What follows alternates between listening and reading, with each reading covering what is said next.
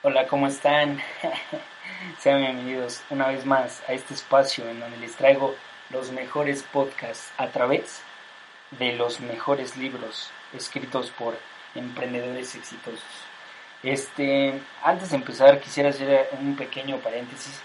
Eh, perdón por no haberles subido un episodio. Eh, perdón por haberme tardado. Lo que pasa es que pues este, Ahí tuve unas semanas complicadas en cuestión de, escuela. se me vinieron pues, proyectos y ahorita los, los exámenes. Entonces, pues esa es la, la, única verdad por la cual no pude subir videos. La verdad no me acuerdo cuándo fue el último video que subí. Pero bueno, lo importante es que ya estamos de regreso. Y lo importante es que ya este, vamos en el penúltimo capítulo de este libro ya la verdad ya, ya, me tardé bastante, pero bueno, sin más, por, por agregar otra cosa, comenzamos. La décima mentira. Para globalizarte necesitas mucho dinero. La verdad, la globalización es un proceso práctico para el que no necesitas una gran inversión. Siempre quise tener una empresa internacional no sé por qué, pero esa palabra, internacional, hacía un eco terrible en mi cabeza. Me sentía un poco como Cristóbal Colón, con hambre de ir a conocer territorios nuevos. Sin embargo, cada vez que mencionaba a estos maestros, amigos y consultores, la respuesta era, ¿para qué ir a otros países si no te has acabado el primero? Y esa creencia limitante bastó para mantenernos, por error, solo en México del 2004 a 2009, hasta que me olvidé de eso y empecé a recorrer el mundo. Déjame explicarte algo que aprendí después de haber abierto personalmente oficinas en 18 países. La primera rebanada del pastel de un nuevo mercado es la más fácil de conseguir, sobre todo si a quien le vas a vender tu producto quiere comprarte. Gary Vaynerchuk se ha cansado de repetir Don't sell the unsaleable. Olvídate de venderle a quien no quiere comprarte. Esto es, a mercados que no te buscan. Ni al tuyo mismo, si el era de que te has apropiado ya no da para más. Yo no lo hago. Es un total pérdida de tiempo. Por otro lado, aquel que quiere tu producto o servicio lo va a comprar sin importar su posición geográfica le importa que su set de preferencias sea compatible con tu propuesta de valor. Si haces tu tarea y sabes en dónde está tu público, vas a llegar a ese sitio del mercado y te darás, más bien, y te harás de un espacio muy fácil. No te limites. Las herramientas digitales hoy hacen que los negocios sean fáciles de globalizar. Déjame contarte una anécdota. Mi empresa de real estate arrancó en Monterrey, México. Es ahí en donde está ubicada la oficina central que controla los negocios y nuestras oficinas regionales en 18 países. Por lo tanto, hemos concretado proyectos en toda Latinoamérica y hasta en España. Sin embargo, en el piso de arriba de nuestra oficina central tenemos al hueso más duro de roer. A unos metros sobre nuestras cabezas opera un desarrollador inmobiliaria a la que le va muy bien. Un día me encontré al dueño de en el elevador. ¿A qué se dedican? Le pregunté. Somos desarrolladores inmobiliarios. Ah, qué curioso. Nosotros somos la empresa de consultoría inmobiliaria más importante del continente. Seguro podemos ayudarlos en algo, vecino. Días después de ese encuentro casual, tuvimos una cita formal para presentar nuestro servicio. Pasaron semanas y jamás me contrataron. En ese mismo tiempo recibimos una llamada para apoyar un proyecto en Montevideo, Uruguay. ¿Cómo un cliente que estaba a miles de kilómetros requiera de nuestra ayuda y otro que estaba a 20 pasos no? La presencia de tu empresa en varios países te vuelve inmune a los ciclos y a las situaciones locales. ¿Por qué es estratégica esta verdad? Porque implica entender que el no disponer de grandes cantidades de dinero no es un límite real para tu expansión a nivel internacional. El límite es la falta de creatividad y de experimentación para encontrar un modelo que, con los recursos disponibles, te permita expandirte por el mundo de manera inteligente y planificada. Yo busqué opciones posibles, me asesoré con los mejores y te contaré cómo logramos estar presentes en 18 países. ¿Qué necesitas para hacer crecer tu empresa con esta verdad? Para diversificar tus mercados de verdad, necesitas tener un mindset global. Y para conseguirlo, es obligatorio que conozcas la prueba de la rata, el RAT Test, por Relevant, Appropriable, Transferable, de Nick Kinsey. La prueba consta de tres preguntas base en las que deberás entenderte bien a ti y tu contexto antes de salir a venderte. Número 1. ¿Las capacidades que desarrollé en mi mercado de origen son relevantes en el mercado meta? Número 2. Si implemento esas capacidades en un mercado extranjero nuevo, ¿serían apropiables? Es decir, ¿podría alguien copiarlas? ¿Los clientes entenderían el valor de mi propuesta atribuyéndole ese valor a mi marca? Y número 3. ¿Son las capacidades transferibles a otras geografías? Es decir, con mi empresa puedo mantener las capacidades sin sacrificar valor y capturar el potencial. Si tu negocio pasa la prueba, está preparado para crecer en ventas a partir de la diversificación geográfica. Ahora bien, por supuesto que parte del mindset incluye una disposición de tu parte de salir de tu zona de confort y física de tus dos cuadras. Dicho de forma más sencilla, es más fácil hacer crecer tu negocio si diversificas geográficamente, a que si sigues como necio taladrando el mismo mercado en el que te encuentras. Cuando nosotros empezamos a internacionalizarnos, operábamos desde México todos los proyectos y pronto pensamos que nuestros servicios no eran transferibles. Es decir, que era muy problemático operar a tanta distancia una consultoría como la nuestra. Hicimos una reingeniería completa en la que surgieron los socios regionales de los que hablamos en otra mentira. Y entonces sí estábamos listos para conquistar los países del habla hispana. Modelos técnicos de la verdad. Los cinco niveles. Puedo adivinar la pregunta obligada que te estás haciendo. Seguro leíste los párrafos anteriores y pensaste, sí, yo tengo todo eso. Ya pasé la prueba. Quiero y necesito salir de las dos cuadras. La pregunta es, ¿cómo me globalizo? ¿Cómo me internacionalizo? Existen cinco niveles para internacionalizar tu negocio. Número 1. Importaciones y exportaciones. Número 2. Licenciamientos. Número 3. Franquicia. Número 4. Joint venture. Número 5 Inversión directa. Entre más cerca del número uno te encuentres, más fácil será el proceso de internacionalización. Entre más alejado, más difícil. En el primer nivel, el de importancia y exportación, es sencillo porque la empresa no se va a ningún lado, sino que mueve sus productos del mercado original hacia afuera y al revés. Estos son los que van y vienen, no el negocio. El segundo nivel, el de licenciamiento, en el que yo me muevo, trata de permitir usar tu marca o tu nombre en otras geografías que, por supuesto, te traen beneficios porque tus licenciatarios serán expertos en la zona en que se muevan, pero también porque vuelve posible una presencia inmediata en otro mercado. A partir de ahí, se va poniendo más complicado, porque las franquicias son algo así como una camisa de fuerza. Aquí el dueño o dueña Invierten una cantidad de dinero que los obligará a cumplir que las condiciones de tu marca, cuando en realidad los mercados necesitan flexibilidad. En el cuarto nivel, entendemos que el negocio original se asocia con un inversionista local para levantar el negocio en la nueva geografía. Por último, hablamos de una inversión directa, porque eres tú, como empresa, quien invierte el total para levantar la empresa en el mercado destino. Control total. Como podrás ver, cada nivel se va volviendo más complejo, principalmente porque exigen mayor inversión. Si partimos de la idea de que las pequeñas y medianas empresas no tienen dinero, entre más necesites conseguir, más trabas aparecen y más lejana se siente la idea de la internacionalización. Una de las mentiras, o hasta podría llamarla cuento de hadas, que vienen en las escuelas de negocios, es decir, que tienes que llegar como una transnacional a invertir directamente en el mercado, plantarte con autoridad y empezar a operar.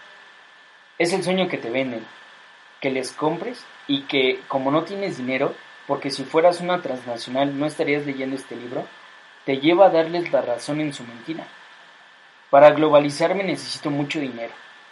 ¿Ves como si compras las mentiras de las escuelas de negocios? Lo más fácil para ti, como lo fue para mí, es buscar apoyarte en los modelos de globalización más prácticos que, en este caso, son los más livianos. Así que, en la medida en que consideres los modelos más complejos o pesados, se te va a volver más difícil siquiera concebir la idea de la globalización. Lo más fácil de exportar es tu know-how. Es una idea que me interesa que tengas clara en lo que sigues leyendo. Quizá vendas productos físicos, pero ese no debe saber un freno para tu globalización, sobre todo por los costos y aranceles. Es decir, incluso si lo tuyo es vender productos, deberías pensar en tu internalización a partir de la exportación del conocimiento de tu empresa y la forma de operar. ¿Cuál sería la manera más sencilla de lograr que tu producto se venda en otras latitudes? El valor se halla en tu modelo de negocio. ¿A dónde ir? Asumiré que, luego de leer lo anterior, estás maravillado, atónito y motivado a mover tu negocio a otras latitudes.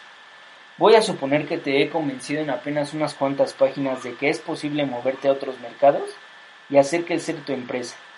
Bien, ahora la pregunta pasa a ser, ¿a dónde? Cuando hablamos de lugar, hablamos de países. A los países los divide según los mapas, una cantidad enorme de fronteras, que ahí se quedan en las delimitaciones físicas de cada territorio, pero que podrían entenderse de muchas maneras porque fronteras se han levantado de todas formas. Sin embargo, parte de mi trabajo en este capítulo es convencerte de que las fronteras no existen, de que es necesario que te olvides de ellas. Piensa en un mapa sin divisiones territoriales. Sin embargo, existen los idiomas, esa es la única barrera de la que te podría hablarte. El idioma se vuelve una manera de entender múltiples mercados. No digo, aclaro, que sea imposible llegar a países en los que no se habla de tu mismo idioma, pero volveré a decirte que me interesa enseñarte la manera de globalizarte de manera práctica. Visto así, el primer paso que deberás tomar cuando te hagas la pregunta de hacia dónde vas a moverte es ubicar las regiones potenciales según el idioma, no la distancia. Aquí usaré como ejemplo, en mi caso, a Estados Unidos, mercado al que entré luego de llegar a 18 países. Era la región más cercana, pero también la única que, de las que me interesaban, no compartía el idioma. Si ya comprendiste que Latinoamérica será la meta de toda esa zona, ¿cuáles son los mercados más interesantes? Por supuesto, es necesario que defina la palabra interesante. Cuando piensas en una zona tan grande como la TAM, en la que no existen las fronteras y es un país enorme, lo siguiente es pensar en los puntos estratégicos y por qué podrían serlo para ti. Yo sé que los lectores de libros son dueños de una infinidad de negocios diferentes, de productos y servicios bastante disímiles, y que de la misma forma podrían acomodarse en puntos opuestos. Sin embargo, también es posible hacerlo en función de los proveedores con quienes harás negocios en una zona meta. En Latinoamérica existen ciudades grandes, las capitales y las capitales industriales, mercados impresionantes y con todo tipo de empresas. Pero detrás vienen ciudades medianas en las que el mercado se ha explotado tan poco que es mucho más sencillo entrar. Y no solo eso, sino que los proveedores serán mucho menos refinados es decir, tendrán menos experiencia y estarán más abiertos a comprarte a ti. De cierta forma, es como una evaluación del nivel de dificultad de los mercados. Un mercado más desarrollado, pongamos Manhattan, por ejemplo, tendrá los actores más sofisticados del mundo participando en todas las industrias, mientras una ciudad mediana como Piura en Perú, Santiago en Dominicana o Melgar en Colombia estarán subofertadas. Yo empecé a instalarme en mercados más pequeños en los que había disposición, recursos, pero a un nivel muy bajo de competidores. El problema es que nadie quiere salir a ver las oportunidades que hay afuera. ¿A quién? ¿Sabes en dónde se encuentra la mayor población del mundo? Si entendemos que lo ideal es empezar por evitar complicarte con el idioma, habrá quedado claro que Latinoamérica es el primer lugar al que hay que mirar. Pero yo jamás te diría que al instalarte en un mercado determinado, dejes de crecer. Entonces, la pregunta, además del dónde, es importante a quién, ya que es necesario saber en dónde hay más personas, más masa para venderles lo que traes. Sé que aún sigo sin responder bien a bien tu pregunta de cómo le hago. Para responderte, lo mejor que se me ocurre es contarte mi camino y las encrucijadas a las que me fui metiendo y de las que me fui saliendo. Para mí fue donde toda una odisea por América Latina. Un país a la vez. Mi paso por Latinoamérica. Cuando empezamos a expandirnos fuera de la ciudad, hace más de 10 años, antes de pensar en otros países, tomamos a México como el primer país en el que trabajaríamos. Así que lo dividimos por regiones. Nos aseguramos de que tuviéramos claro cómo funcionaba el mercado propio y, cuando lo logramos, empezamos a ver hacia afuera. Por supuesto, como ya te comenté, el país que nos sedujo al principio fue Estados Unidos. Sin embargo, Viajamos y pasamos ocho meses intentando penetrar ese mercado, solo para entender que aquella era, por el momento, una misión imposible. Cuando pasó eso, de verdad pensé en mil cosas, entre ellas que el mundo de las pequeñas y medianas empresas era local, nacional, como mucho y que ahí habíamos llegado. De todos modos, se hacíamos proyectos en otros países, pero eran solo eso, proyectos, no estábamos instalados ni teníamos presencia en esos lugares. Pero un día, y esto no es que haya sido mera coincidencia, sino que nos habíamos hecho de una reputación que nos precedía y una presencia en redes importante, nos buscaron para impartir una charla en Guatemala. Fuimos, y luego de la charla habíamos apalabrado cuatro proyectos y conseguimos ya al socio regional con quien tendríamos presencia en ese país. Allí entendí todo ocho meses en Estados Unidos contra solo una hora y media en Guatemala. A partir de ahí desarrollé una lista de los criterios para seleccionar los mercados a los que quería entrar. Tamaño del mercado. Comportamiento de los clientes potenciales. Canales de distribución. Requisitos regulatorios. Panorama político. Idioma. Cultura competencia, tasa de cambio y protección a la propiedad intelectual. Esta es la lista para considerar la entrada a un mercado. Pero ya que lo hayas visto, que tengas palomeadas las tareas de análisis, no es necesario que te agobies y que pienses en la, infinidad de procesos para llegar a un nuevo territorio. Necesitas una sola cosa, un socio local. Recuerda que los negocios no necesitan capital, sino sociedades, relaciones que vayan evolucionando. Cada empresa se encontrará su fórmula de evolución, pero consciente de la condición de crecimiento y adaptación a las diferentes etapas de la sociedad. Solo necesitas a una persona. El problema, si es que podemos llamarlo así, es encontrarla. Yo lo hice en eventos de bienes raíces y temas relacionados cuando invitaban a la empresa a conferencias en diferentes países. Hablábamos de la intención de crecer en otras geografías y se nos acercaban los socios potenciales. Lo cierto es que si encuentras a un buen socio local, las siguientes fases funcionan con muchísima facilidad. Ya con el socio firmado, arranca la fase piloto, antes de las inversiones. Aquí deberás entender que no vas a hacer dinero, vas a pasar varios meses sin ver ingresos, que serán de prueba, de experimentación. A nosotros nos ha tocado ver diferentes resultados, distintos tipos de recibimiento en cada una de nuestras oficinas regionales. No son los mismos servicios los de mayor éxito en diferentes geografías.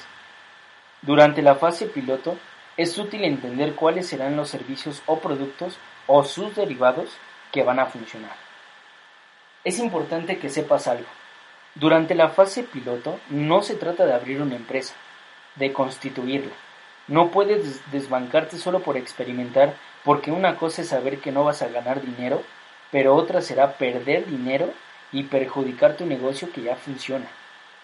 Entiende que la primera fase no requiere de una gran infraestructura, no es una osadía de millonarios. También es vital que sepas cómo iniciamos, pues no es de lleno como un socio local, sino con un representante regional dedicado a vender y colocar nuestros servicios. Esta persona arranca con la promesa de un licenciamiento formal en máximo un año. Son entonces dos empresas, la local y la global o la de origen. Recuerda que sobre esto hablé en la mentira de la estructura y la de propuesta de valor. El kit de la verdad. Llegar a otros países no depende de dinero.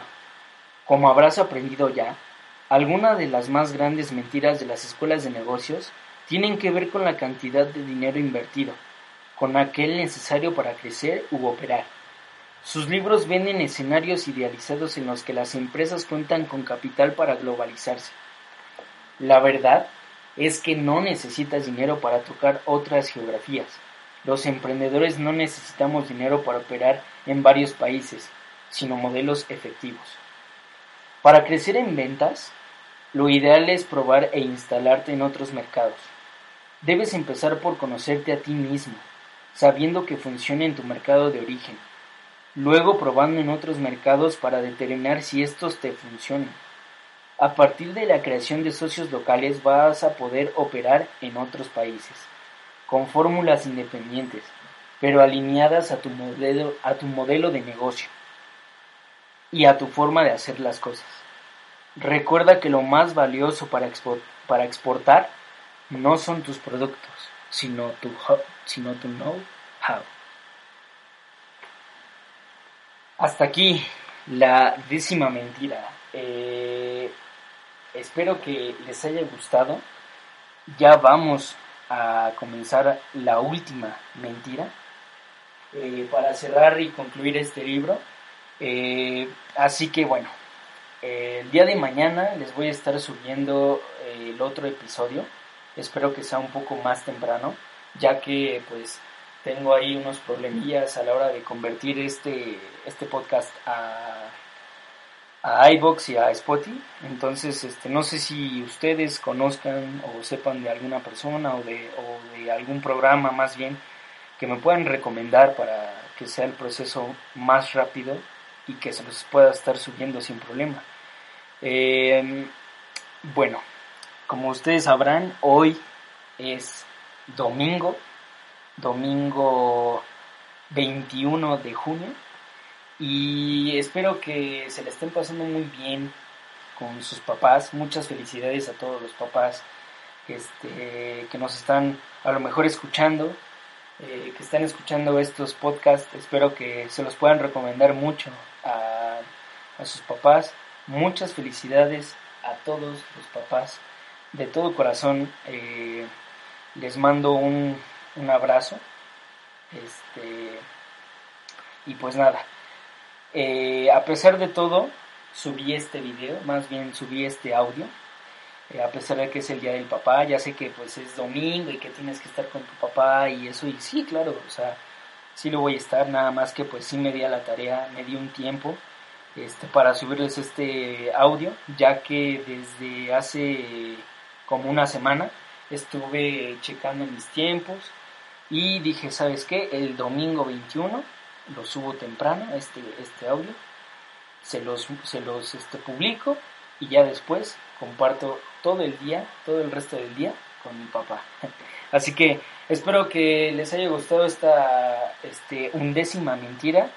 Eh, espero que me puedan seguir en mis redes sociales como eh, en Spotify, en iBox y en Instagram. En Instagram estoy como Estrada-bajo. La Estrada lleva tres S. E S S S Trada-bajo.